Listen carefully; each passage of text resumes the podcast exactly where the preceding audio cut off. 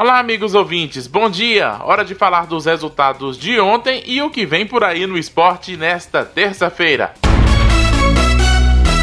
Começando por ontem, o último jogo da 12 rodada do Brasileirão, o Fluminense, mesmo com nove jogadores desfalcando o time por conta da infecção pelo coronavírus, venceu o Curitiba e venceu de goleada, 4 a 0. O tricolor é o sétimo colocado, enquanto o Coxa é o décimo sexto, pertinho da zona de rebaixamento.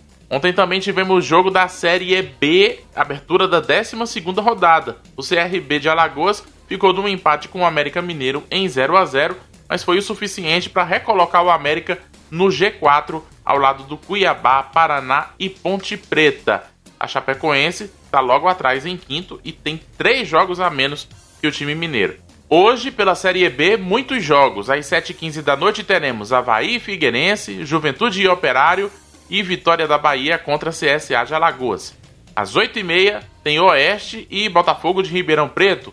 Às 9h30 da noite, no nosso horário aqui de Teresina, tem Guarani e Sampaio Correia, Paraná e Chapecoense e o líder Cuiabá enfrentando o Náutico. Eu falo 9h30 para Cuiabá e Náutico, mas o jogo lá no Mato Grosso vai ser às 10h30 9 e meia no nosso horário local. Ainda falando dos jogos de ontem, na Série C do Campeonato Brasileiro, nos últimos minutos do jogo, o Santa Cruz conseguiu um empate em casa com a Jacuipense da Bahia. 3 a 3 foi o suficiente para o tricolor pernambucano reassumir a liderança do Grupo A da Série C, ultrapassando o Ferroviário do Ceará, que agora é vice-líder. Pelo campeonato inglês, ontem o Fulham venceu o Aston Villa 3 a 0 e o Liverpool bateu o Arsenal por 3 a 1.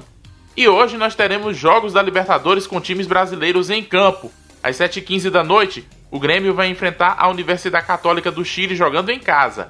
E às 9h30, o Atlético Paranaense vai receber o Jorge Wilstermann da Bolívia.